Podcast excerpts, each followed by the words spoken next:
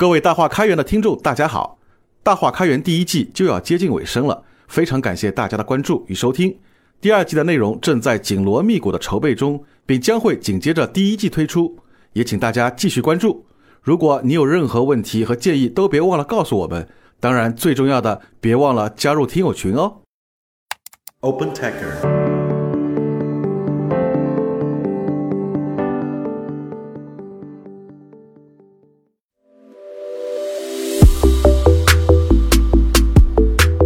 大家好，欢迎收听本期的大话开源，我是主持人明爱。这是一档由 Open Taker 发起的访谈节目，旨在沉淀开源人的所思所行，力求摸索出有趣、有料、有品的开源武林秘籍。每一期对话，我们会邀请身经百战的开源老兵或冉冉升起的开源之星，来分享他们的前沿洞察、防坑指南以及鲜为人知的走心故事。在这里，不管您是开源发烧友，还是门外驻足观望的好奇宝宝，都可以汲取与开源相关的更多心法与招数。还在等什么？一起来听听今天的江湖对谈吧 ！Hi all and welcome to OSSP, Open Source Software Pioneers. 大话开源. Today we have a very special episode.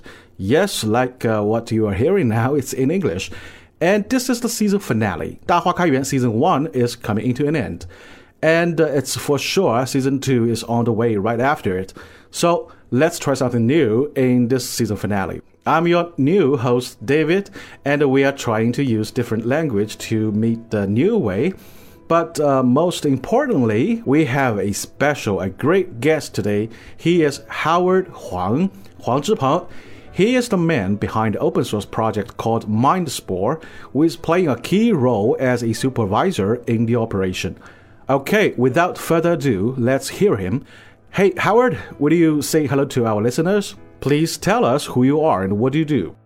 Hi, I'm Zhipeng, uh, goes by Howard in open source community. I'm currently the community manager for uh, MindSpore, which is a new open source deep learning framework project. Uh, we're really proud of our work.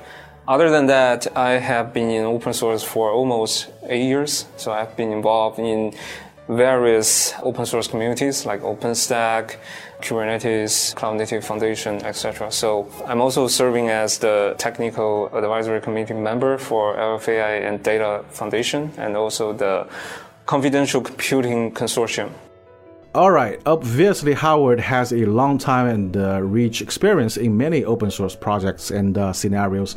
I guess some people might have heard about MindSpore, some might not. So, could you please feed us a bit more about this project?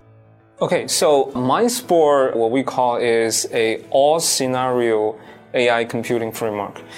I think people are already familiar with deep learning frameworks like TensorFlow, PyTorch, MXNet.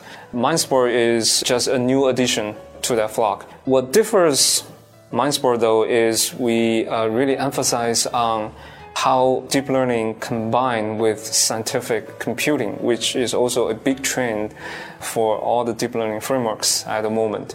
I can give you an example. Google Brain has recently working on a new uh, deep learning framework called JAX, which basically is uh, what we call NumPy on steroid. Uh, it's, it's NumPy on GPU and TPU support uh, but it's really great for uh, scientists uh, to combine the power of deep learning with their specific field of work. We also see open source project like Julia, which has been a traditional, more uh, numeric computing side of things. Now uh, we found it also a good candidate for, for deep learning. So the field is moving towards a trend of how AI and scientific computing can merge or can combine to help with the, all the research is going on. So MindSpore is designed to help accelerate the whole field to toward that goal. So for MindSpore, it has a great uh, what we call the automatic parallelism support, which means compared to your usual distributed cluster, distributed training. Typically, you have to know a lot of information of your distributed cluster like what type of the node you have for each cluster, how many accelerator card you are using, uh, what are the bandwidth. The reason why data scientists has to learn all that engineering knowledge is that when you training a deep learning model on a distributed cluster, basically you have to know how to cut it, shard it uh, into different nodes to run it uh, efficiently. So it has been a uh, huge burden for a long time. So for MindSpore, we provide a automatically generated policy. So we search a best fit policy for the data scientist so uh, if you're using MindSpore, the only thing you need to put as an input is how many, say, ascend card you are actually using. It's just that number. You don't have to know any of the underlying details of your cluster. So this is a big plus. And also, MindSpore provide an array of feature support for, uh, for example, uh, what we call the deep probabilistic programming uh, features, which is also widely used in scientific computing uh, communities. So, MindSpore as a new addition to the deep learning frameworks, I think it, it brings its own really great feature. And by running it as an open source community, we are looking for more and more uh, developers to join us and to further develop it to have more like exciting features. Interesting. An open source deep learning framework. That's what MindSpore is. So, uh, do we have any user case we can share with our listeners? There are a lot of use cases. I think I can name some really interesting ones. So, one of them is a startup actually from China. It's also a great open source startup. It's called Jina AI. Jina.ai, you, you, Dr. Xiao So what they're offering is uh, the neural search. For example, you take a picture of some dress uh, you found in a store, right? You, you, you don't know how to find it later on, and you, you can search it using Jina. So Jina is kind of a front-end search engine that can utilize MindSpore's capabilities. The search picture with picture is a already done use case. Uh, there are a couple more, like uh, search music with a music piece. You uh, you got a something, some melody. You may come up. You don't know which song is. You can do that with Jina and MindSpore. Another one is actually uh, understanding of legal texts with the help of AI. Uh, so in Shenzhen, the weathers are like 10 year old children, right? The mood, uh, it has been consistently changing, uh, especially when we hit the summer. You got the monsoons or the rains constantly. So one of the challenge they have is to be able to forecast the weather in a short time. So what MindSpore or the model based on MindSpore actually help with them is that we can actually uh, building a model that could forecast the weather in a, a, really short time. So given like one hour or two hour ahead of warning, and uh, the accuracy is pretty good. So I think that's one of the, the, the really interesting use case that impact uh, people's day-to-day life. Yeah. Great. I love your input here. Open source has already blended in our day to day life. It's so true and it's happening. That Jina AI, as I knew, they are aiming for next generation of search engine and uh, the neural search is gonna beat keyword search definitely in near future. So, the open source community, I'd like to ask, since you have rich experience of so many projects, from the perspective of a project developer, how do you see the community difference between China and the overseas? I think one of them is, uh, is actually use cases. So in open source community, we value uh, use case uh, very much but use case is actually more often than not the, the, the, pain point for a lot of open source projects because typically you have great developers, but at the end of the day, you have to have people using your project, right? They benefit from, from that and you got feedback from those people who are using it and then you improved on it. If you just develop, that's going nowhere. So one of the big input uh, from the, the developer community from China is actually the use case. Because one interesting phenomenon in China is that it's not only programmers in enterprises embraces open source now. There's a lot of people in what we call the, the customer side, user side, are actually getting more and more familiar with open source and they are demanding the either the product that they will purchase or uh, the technology that they will use are open source. And especially in the recent decade, you see a lot of, for example, in OpenStack, during the recent summit, almost uh, like 90% of the big scale use cases are coming from China. People cannot imagine their open source project could be applied or used in such scale. For example, our high speed rail are using open source project. It's unimaginable before for traditional Western developers, right? Uh, it's like billions of people are using their software they on a daily basis. It's, it's, it's really impressive. So that's one great use case from China. I think the second one is um, actually the we call the uh, intelligence pool because we have so many great developers and we have like a pool of intelligent people working on this field it sort of become a uh, engine for a lot of open source project. I think that's vital, especially for open source project, because one one of the other pain point, other than lack of use case, is lack of maintainers for open source project. You often see well, open source project doesn't die, but it just painfully drag on. We often saw that happen all the time, but in the last de- decade you have this amount of Chinese developers joining a variety of open source projects. These actually bring like fresh blood and fresh energy and a lot of like uh, a new imperative into those open source uh, communities or projects, uh, giving them like new life. I think that's another uh, uh, really great input from uh, developer society in China. Yeah, it's valuable. Yeah, I totally agree. China has the population, the booming market, which consisted by so many different types of business and complete supply chain. Just as you mentioned, it's an ideal market or test field for various business scenarios. Now let's rewind to the original topic of uh, open source. What does open source mean to you? You know, some people think open source is a uh, philosophy. Someone think it's a breakthrough of the software industry. So, what do you think?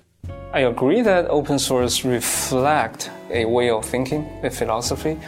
Uh, what I want to emphasize, and also I have been talking about this, like in reflecting our line of work, is that open source is not only philosophy. What we do all day is called community operation. I think still very few people got the importance or the hardship of actually doing the community operation like many people just simplify it as a cheap marketing. You know, you have really good looking girls and boys do a lot of promotion. And there's another extreme side of it is for a lot of great developers. They think we don't need that right? We, we, uh, we are the star. We develop the project, for God's sake. But what we are keep doing and people are seeing results and the fact is that community operation is a serious line of work. And it actually brings the open source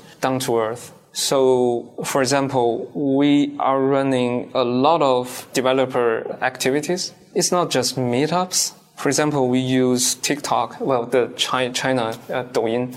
We use TikTok for developers' presentation. I think it's the first time that people are actually drawing mathematical formulas on the blackboard in their home and getting streaming on Douyin or on TikTok.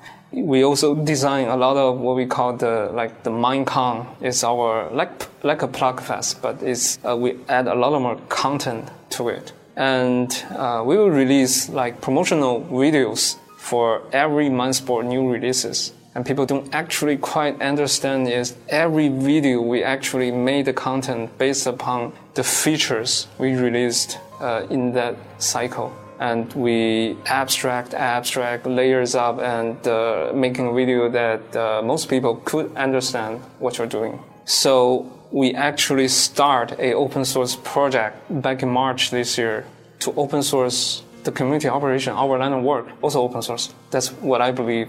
So every work in open source should be open source. So we are sharing like how we build our the WeChat public account. You know, the articles we have certain format requirement so that people really it's a great experience of reading it. Uh, like I said, we generate a lot of video content and we organize a lot of uh, really new kind of developer activities. So we also open source it. and we want to share it with like-minded people. So for us, open source is not only a philosophy; it's it's day-to-day work. Well, I have to say your idea about using multi-format, like uh, uh, more videos instead of um, uh, articles, multi-channel, like the trendy TikTok Douyin for promotion, is quite a move. And telling your story by your star, the developers themselves, that's brilliant. Um, therefore, as we can see, there is a lot of uh, collaboration and cooperations involved in here, and the output is impressive and fantastic from MindSpore, I would say. So, based on your findings, do you have any tips from previous co-ops? I think there are two aspects I want to emphasize. The one is open governance. Again, not many people realize uh, the governance is critical for an open source project. For example, for all the popular deep learning frameworks, well, they are all company sponsored, right? TensorFlow is sponsored by Google, PyTorch is by Facebook. MXNet is probably the only one that donated to an open source uh, foundation, Apache. However, when we start the open source community for MindSpore, day one, we build a lean but complete uh, open governance model. I think that's a first in all the deep learning framework communities. We have a technical steering committee composed of 14 members with Huawei just got one representative. So 14 members span across the globe. We have almost one third of our members uh, are professors from Europe. We also have members from Seattle. We got members from startups in China. So it's a great composition. And we have been running that what we call the TSC monthly meeting. It's a public available meeting and we upload the recording every time. There are many times Chinese developer ask, ask us why you are uploading that kind of video into a Bilibili site. We don't want to see that. But I reply them, it's, it's important as due process. All, all the discussions are public and the recordings will be made public. And you can see from month to month to month how MindSpore evolved, right? We bring every release plan to the technical steering committee to tell them this is the plan we're going to do. Do you have any suggestions or feedbacks or something you think not, uh, not really feasible for this cycle? Then we probably delay to the next release it's open discussion. I, we, uh, I, I, think the open governance is, is really important for a wider uh, participation because people see that is okay, it's not just uh, someone I don't know high up in the company caused a shot, right? I can see there's a technical steering committee. I can even argue in the meeting, although I'm not a member because the meeting is public, right? I can get a Zoom number on the mailing list. We have a public mailing list everything is free and open. So people are not hesitant to join MindSpore. So I think open governance is a great aspect of things people can do to increase the participation. Another thing actually is, is diversity, which is oversimplified in China, I think, at the moment. The problem of diversity certainly has some political correctness in them uh, funny thing is that uh, people like us, so we, we, we have working uh, working group or special interest group chair titles in uh, Kubernetes. We actually have to go to training for diversity training, even though it's not a company. So naturally, folks in China, we uh, joke about it a lot, right? Uh, sometimes you just don't do the work. you don't admit people based upon their merit, start based upon either the gender, right? However, I don't think people realize why diversity is valued at almost every mainstream open source project. The practical side of it. I can give you one example. Uh, if you participate in some crypto community, you can see many of the high skilled developers are either like um, transgender people or, you know, people don't realize that high functioning people are coming from those Uh, small societal groups because those groups are typically facing greater social pressure. And in turn, they generate many, many like people with great capabilities. And the open source community usually are one of the few places that accessing them, you know, valuing their work. So diversity is not just like mouthpiece. You know, you, you say it, you, you feels right, or political correctness.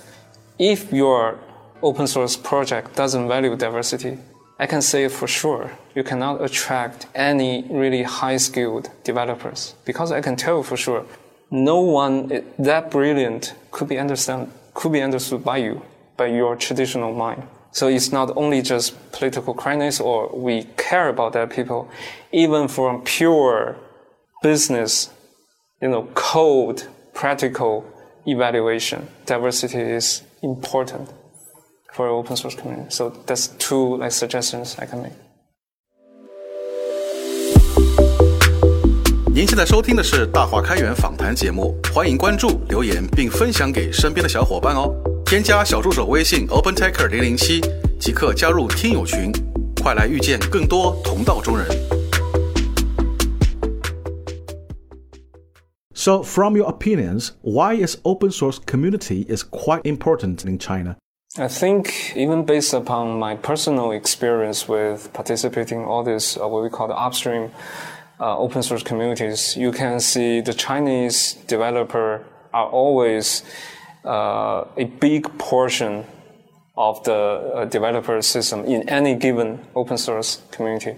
So that's why I think the open source uh, atmosphere and also the open source communities in China really needs to be further nurtured so that it could uh, actually flourish. We strongly believe that Chinese developer has great, great potential uh, to build like uh, really important and uh, ha, ha, like has great impact uh, open source project like that. So at the moment, developers uh, from China are almost like contributors. Uh, we participate and contribute uh, contribute in certain open source project. But I think from the time moving on, we will see more and more original, really great open source project emerge from the Chinese developers, and we will have great open source project that uh, originate from China and uh, has a global participant.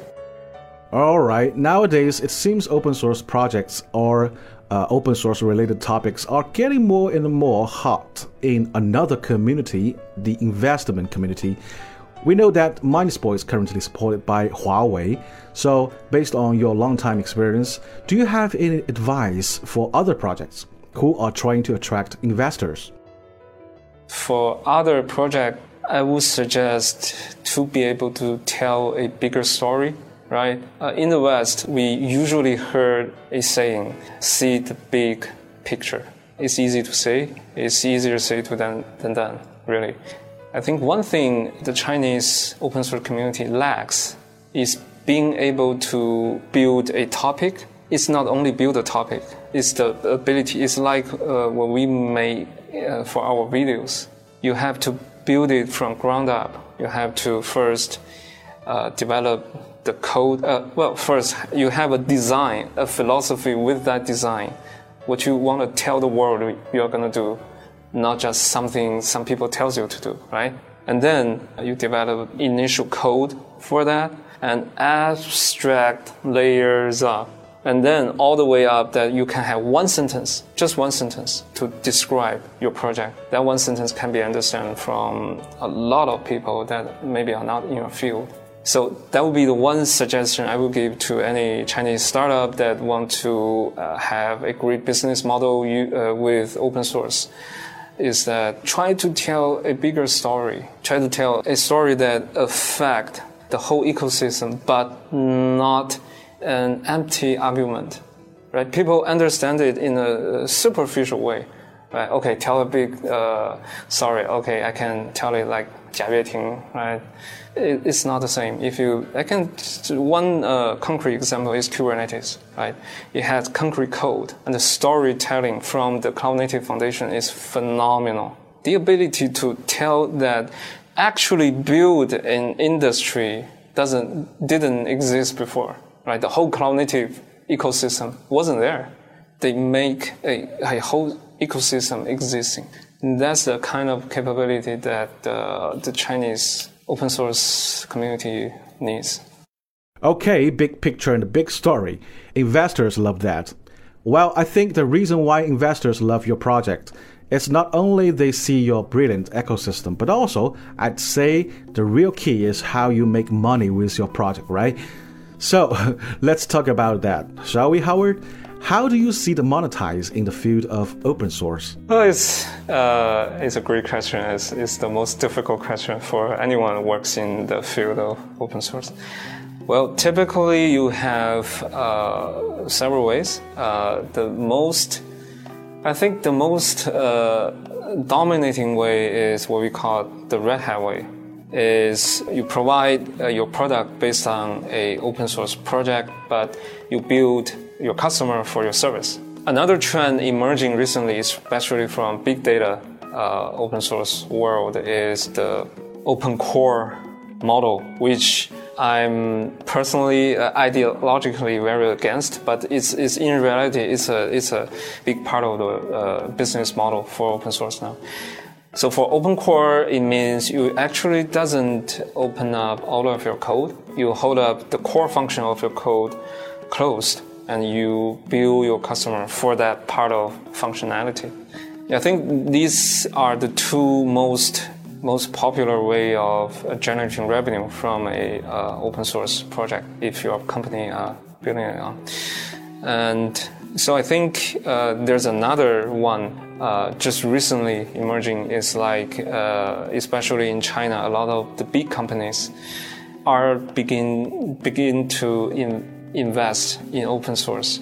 So this new kind of model is that uh, we still build uh, build the customer for the either the product or the service like hardware or cloud service we provide, but we provide this like reference framework based upon all the open source project either we we build from our company or we participate already either. So I think that's a really interesting trend. So you, you think you see like uh, more and more big guns out and building these really high quality open source project. And uh, how's that to emerge in the future? Uh, that's, that's very exciting to see. Yeah. Great. Let's talk a bit about uh, Howard yourself. Uh, could we start from your morning routine? My morning routine is really a routine. So typically, I will check the YC news and my Twitter feed. That's I start my days of work because they're two like really important source of information for me to get a grab uh, on how world is moving on. My thinking is always that uh, for any open source to be successful, you have to understand the technology itself. Open source is kind of this encompassing, you know, atmosphere, but you gotta have a core. That core is the specific technology. It's either cloud computing, deep learning, uh, computational computing, all the hypes you have, or more forward-looking like the, the genetic editing, CRISPR, you know, all that stuff. So I always compel myself to study the current trend of technology. I think that's the core, and then you build a open source project around it. Do you, I mean, is there any person that inspired you a lot in the past or currently, like a mentor or something? What did you learn from him or her? What kind of guidance that impact you a lot? There's a early open source uh, software defined network project called Open Daylight. It's one of the earlier like enterprise level open source project in uh, hosted by Linux Foundation. There's a project under Open Daylight called OVSDB. It's just to provide the database implementation for the Open vSwitch, which is another great open source. I, am a great uh, friend of the founder that's the first open source project I got involved in. I have no idea. I was uh, I was still a grad student at the time. I have no idea what an open source project is. You know how how you do that. Basically, the two lead guys, Madhu and Brent uh, Salisbury, I think they set a great like role model for me. The OVSDB meeting, they kept first of all a weekly meeting you know, it just runs uh, uninterrupted. And it's the first time I realized that people in US are not lazy. Engineers in Silicon Valley are hardworking. Sometimes, um, uh, at that time, I still have my school uh, project. Like I have to run simulations. Sometimes I have to get really late, two in the morning. Someone in Asia asks a question. Madhu basically pops up and reply that's that's my like first lesson. It's like this is how you run a open source project. Keep hardworking and keep all the routines on. You know, weekly meetings, keep the openness, recording the meeting no matter what, even if it's just chit chat. Record it, up, upload to YouTube or whatever streaming site you are using. Be nice. They are just friendly. I'm a like moron in that project because I don't have any knowledge on database at that time. And uh, my major is in uh, networking protocols. So I, I, I just ask moronic questions. You know, nobody get, uh, got mad with me. They just really patiently reply you know, you can check it out here. You know, if you found like uh, the, the, the, document is still too difficult to understand, you know, submit the issue. Maybe we wrote it wrong. You know, that affects me a big deal. So from day one, this is how I knew what. Well, not only open source. This is the only thing I knew about development. So that's why later in life, uh, when I uh, in, in in in the company, you know, every company has its own like culture of engineering. I'm still holding on to what I learned in open source. Uh, how how how you simply think, how you write a commit message. You have to write it right, not just a blank commit message. See, I have a new commit. Nobody gonna review that. So that project, the OVSDB project, in OpenDaylight, uh, I think that set up a role model for me. Howard, I know you do a lot of reading. Is there any book that you recommend for our listeners? The one I recently read and uh, found it really like uh, give me a shock is uh, Lila called Lila. The author, I think everyone knows the author because the previous book is from Motorcycle to Zen. Everyone knows that book. It's, uh, the, the author is uh, Robert uh. But few people knows the second book, Lila. So in the Zen book, Robert Pirsig proposed the idea of quality or the theory of quality or, or value. But he didn't uh, actually theorize it. Well, he didn't really want to. That's uh, kind of the whole purpose of the book, right? But I think decades after that, uh, his friends or foes from philosophy or academic field uh, asking, right, you, you, you sort of have to give a quantitative and qualitative description of what your theory is. Uh, which comes the book of Lila. So he laying the uh, more specific theor- uh, theoretical groundwork for the theory of quality or value it's really sh- like shocks me that much is uh, like provide a, theor- a theoretical base for uh, many of my my experience of open source communities. I, I just kind of put it like he put it. Yeah, I think that's book I would recommend everyone to read. Lila, ch- check out that book. It's it's mind opening. How do you see yourself in next ten years? Well, my organization gonna uh, still keep alive. It's it's a it's, it's just one hardcore company, and I think the project, the uh, like MindSpore project, will well, in ten years will definitely be like part of the either the big three or big two of deep learning frameworks, uh, because the reason I just mentioned. So um, I don't think there's any doubt in it. And uh, for other project, I think it just uh, so based on the open source nature, it will still uh, exist. But I, I cannot say for sure after a decade uh, if many of the project I'm I was involved with still like uh, blossoming. Okay, like what we discussed right before the show, that uh, is looking for more team members while the project is keep growing with astonishing achievements. So, Howard, what kind of team members you're looking for? What kind of uh, uh, personal traits that works fine with open source? I think people in open source has sort of quality. I think folks in corporate generally believe anything can be trained. Right? You just you just taught people write up a course, taught people. Now, gradually, I start to believe that open source can, cannot be taught unless you are certain kind of people has trait like kindness, uh, loving to help, commitment, hard work, determination. So uh, when I'm looking for like a new addition of team members, I'm looking for all those qualities. So if you are a good engineer, but you are satisfied with, uh, you know, the banal uh, day-to-day work, uh, you're probably not good fit for open source. You need to self-driven. Kindness, love to help, commitment, hard work, self-driven. Well, these are more important than your engineering skills. Well put, Howard. Okay, right before wrapping up this episode, do you have anything else for our listeners? Okay, um, uh, code are public and open on both GitHub and Gitee. So you can basically access it anywhere in the world. And by the way, we designed a lot of bots to make that happen. It, it's not an easy work uh, to, to keep sync up of two major repos. And we have our WeChat public account. You can follow that. We have our Douyin account, TikTok account called MindSpore uh, Tidu Hui.